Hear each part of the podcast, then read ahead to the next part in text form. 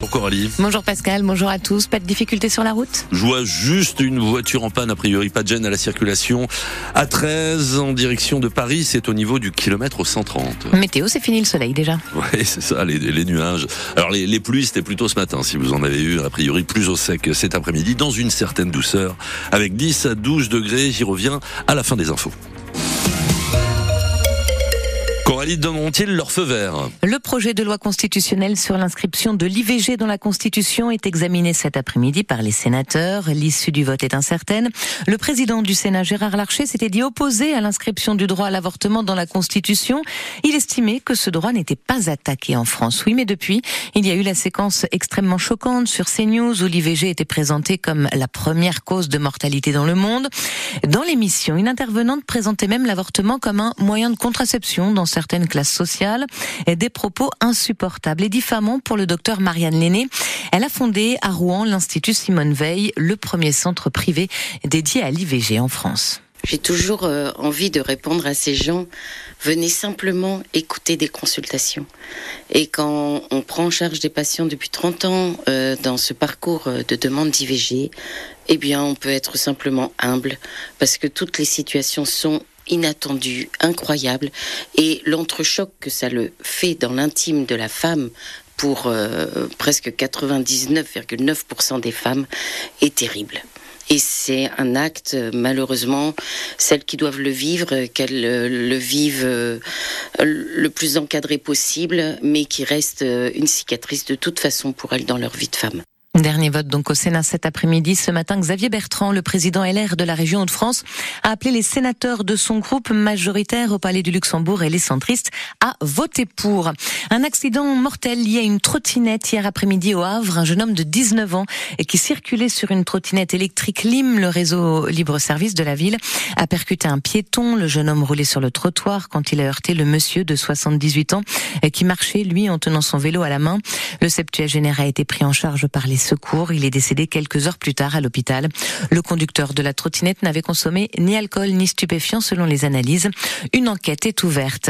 La fillette de 3 ans grièvement blessée dans un incendie hier matin au Havre n'a pas survécu à ses blessures. C'est ce qu'indique la justice.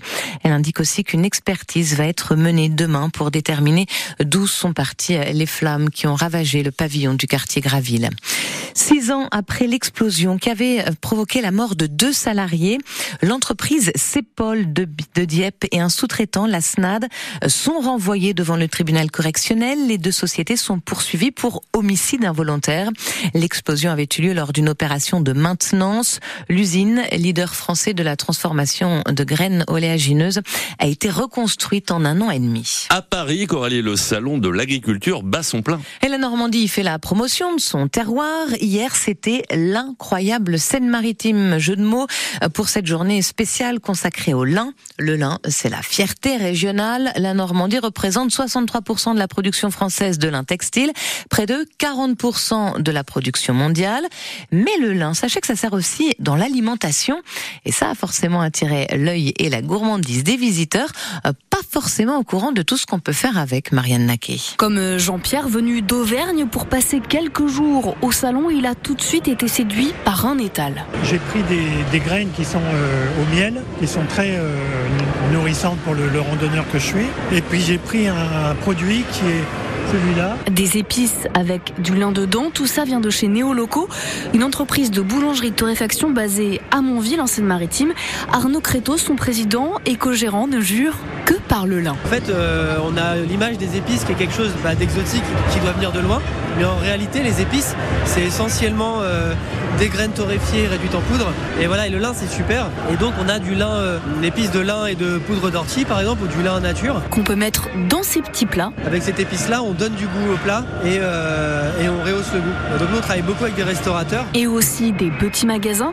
Un usage du lin qui surprend tous les visiteurs, constate Arnaud Créteau. Les Normands non plus ne Il y a le lin textile qui est un petit peu euh, connu, mais, euh, mais le lin alimentaire, voilà, c'est très bien, c'est riche en oméga 3. Le lin peu cher, aussi bon donc pour le porte-monnaie, selon l'entreprise normande.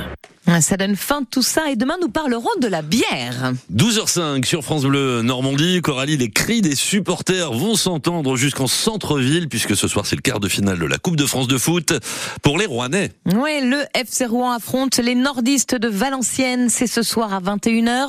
C'est la première fois en 25 ans que le club atteint ce stade de la compétition. Après deux incroyables victoires les deux derniers tours, on attend un nouvel exploit face au dernier de la Ligue 2 devant plus de 9000 spectateurs ce soir attendus au stade Robert Diochon avec en jeu eh bien simplement le plus grand match du club depuis 72 ans Théophile Pedrola. Le FC Rouen ne s'est pas bien préparé avant ce quart de finale. Une défaite contre Gaulle ce week-end dans le championnat, comme avant Monaco. Alors cela n'inquiète pas Maxime Dornano, l'entraîneur rouennais. C'était surtout qu'on sortait d'un très gros match face au Red Star, avec beaucoup beaucoup d'intensité. Les joueurs parfois inconsciemment peuvent relâcher, faire un petit peu moins. C'est pas grave, on switch et on se concentre sur ce match de Valenciennes. Après avoir éliminé sept équipes, dont Toulouse et l'ASM, Rouen pourrait prendre confiance avant de défier Valenciennes. L'entraîneur veut à tout prix éviter cela. Ce qu'on a fait avant c'était bien, mais on n'oublie pas qu'on joue contre une Ligue 2. On sera toujours pas favori sur un match comme celui-là. Favori, c'est Valenciennes. Certes, une Ligue 2 qui est pas très bien en championnat, mais qui est là et qui a fait toujours le job face à des plus petites équipes qu'elle ou, le PFC, euh, la seule équipe qu'elle a rencontrée de son niveau. Donc, elle a toujours fait le travail jusqu'à maintenant. Donc, non, c'est un très très gros morceau. Et il le sait, ce match est crucial sportivement, financièrement, mentalement. Interdiction aux joueurs de parler aux médias. L'enjeu est trop important. On sait qu'on a réalisé des belles perfs. Maintenant, on, se pose la question comment réaliser une troisième très très grosse perf? Parce que l'enjeu du match est, est tellement intéressant une qualification pour les demi. Donc euh, l'enjeu suffit à montrer que c'est un très très gros match pour eux comme pour nous. Et le FCR n'est qu'à deux matchs d'une finale, ultime marche d'une compétition atteinte une seule fois à une autre époque, en 1925. Rouen, VA, VA, c'est Valenciennes, c'est ce soir à 21h et c'est à vivre sur France Bleu. Normandie, évidemment, avec nos deux champions, Théophile Pedrola et François Manoury. L'avant-match commence à 20h45. On attend la victoire.